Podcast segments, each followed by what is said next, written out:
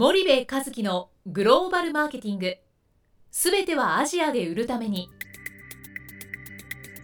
ポッドキャスト森部和樹のグローバルマーケティング。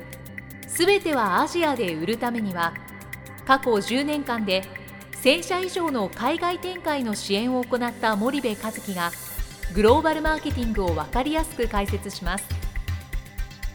グローバルマーケティングとは世界のニーズに応えて利益を上げること。アジアで売るためにはものづくりプラスグローバルマーケティングを武器とした戦略を持たなければなりません。日本には素晴らしい企業が多く存在します。その企業とともにアジア市場を目指したい。再びジャパンアズナンバーワンと呼ばれる時代を作りたい森部一樹はそんな思いを持ちながらこの番組を皆様にお届けいたします。こんにちはナビゲーターの東忠夫です。こんにちは森部和樹です。じゃあ森部さんあの今日はどんな話をしていきましょうか？今日はですねまずこのポッドキャスト森部和樹のグローバルマーケティングの音声が格段に向上したということをリスナーの皆さんにお伝えしたいなと思います。なんで？皆さんいかがですか？このこの音声、えー実はですね、えーマイクをお変更いたしました、はい。えー今まであの BGM と我々の声のその差があの悪くてですね聞きにくいと。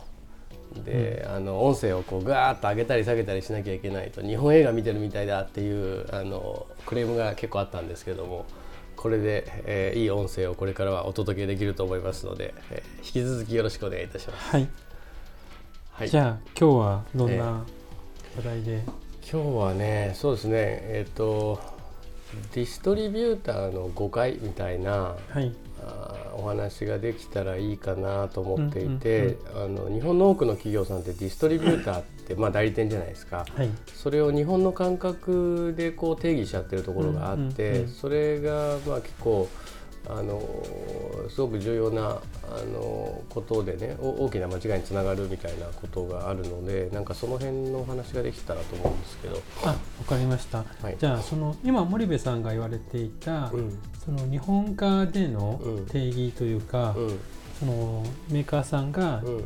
販売代理店、もしくはディストリビューターのうん。捉え方は日本ではどういう感じなんですかね、一般的に日本でディストリビューターっていうと、まあ、代理店とか卸さんとかあ問屋さんとか、はい。はい。あまあ、そういうところがあそれに当たると思うんですけどもね。はい。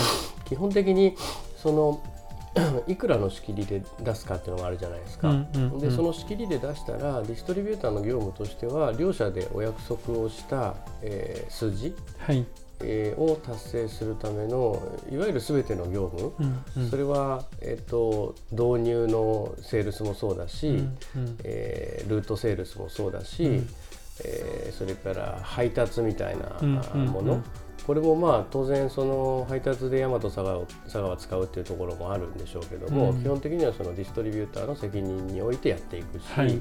えーそれから商品に対するフォローアップとか、うん。あまあ場合によっては、まあ、マーチャンダイジング、はい。マーチャンダイジングみたいな、まあ、切り離したりっていうのはあると思いますけども基本的にはその決めた仕切りで全ての業務をやるっていうのが、うん。えー日本の場合の定義はい。ですよね。はいですけどそのアジア、まあ、今回お話しするのは特に ASEAN ですけども、うん。ASEAN なんかに行くとそのディストリビューターっていうものは、えっと、そのただ配達をする。うん。いわゆる日本でいうとそれって佐川とか大和の機能じゃん、はい。みたいな人たちもディストリビューターって言われていて、こういうのもいると。はいでそれに対して、えー例えばインポートライセンスを持ってインポートする機能を持ってる人もいれば、はい。えーインポートして今度そのセールスをする、うんだから自社にセールスチームがいる。はい。マーケティングチームがいる。はい。マーチャンダイジングチームがいる、うんこういうチームを持って、えー全てフルパッケージでやってくれるディストリビューターもいると。うんうんうん。でそこを結構こうは履き違えちゃってる企業さんがはい。はい。多くて、うんうんあの国によってその特性も違ったりするんですよね。でうんそこはディストリビューターと付き合っていくときに非常に重要な項目になるんですよ。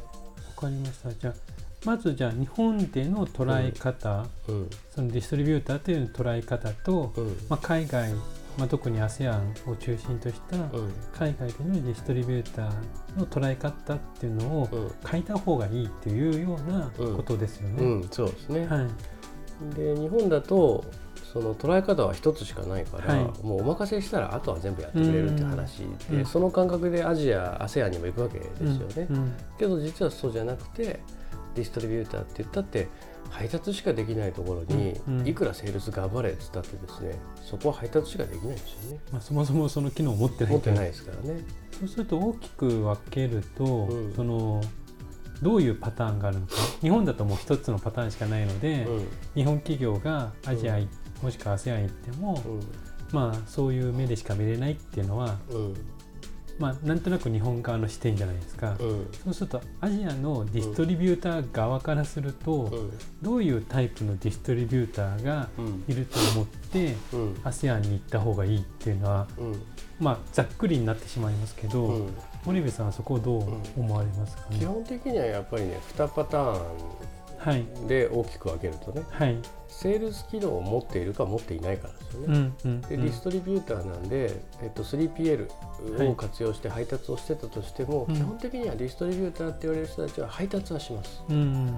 でそこにセールスの機能がついているかいないかうんっていう話で、例えばベトナムなんか行くとディストリビューターはいわゆるその商品を配達するのが仕事で、うんうんえーそれをセールスするとかマーケティングするっていうことを必要とするんであればね例えば新しい新規の TT のチャンネルの間口を取るとかっていう業務をやらせる場合は、メーカーの負担でセールスの人たちを雇って、はい。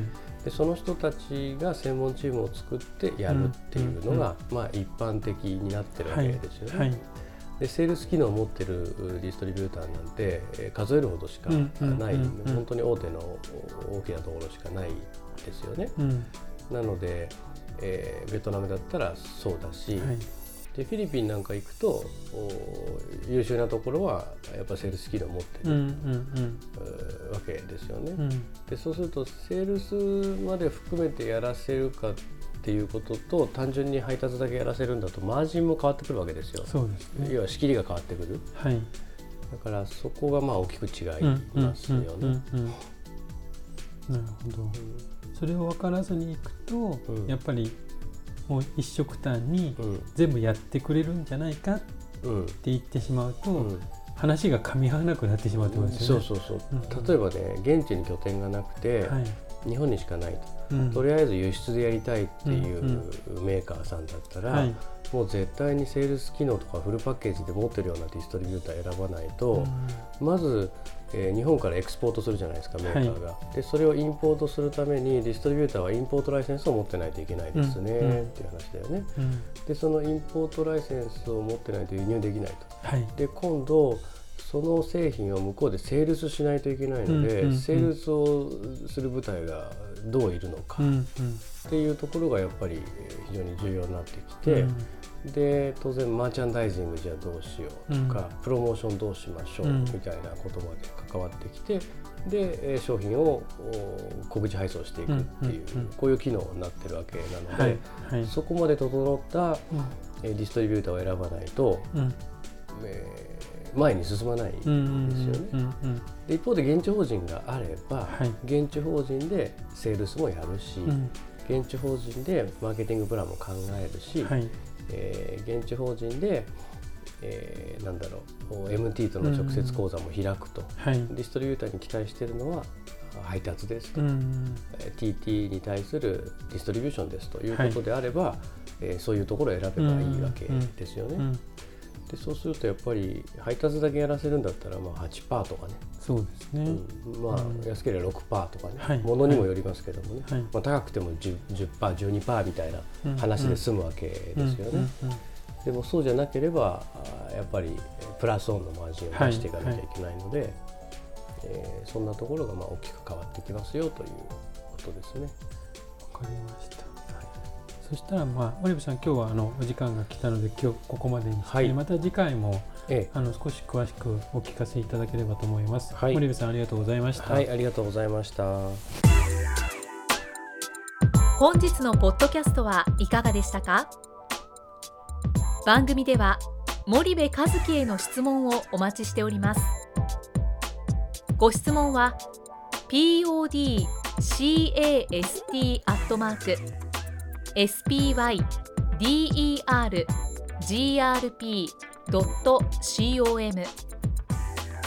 ポッドキャストアットマークスパイダー grp.com までお申し込みください。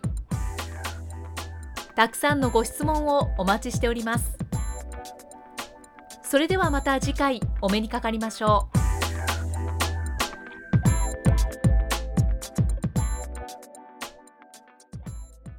森部和樹のグローバルマーケティングこの番組はスパイダーグループの提供によりお送りしました。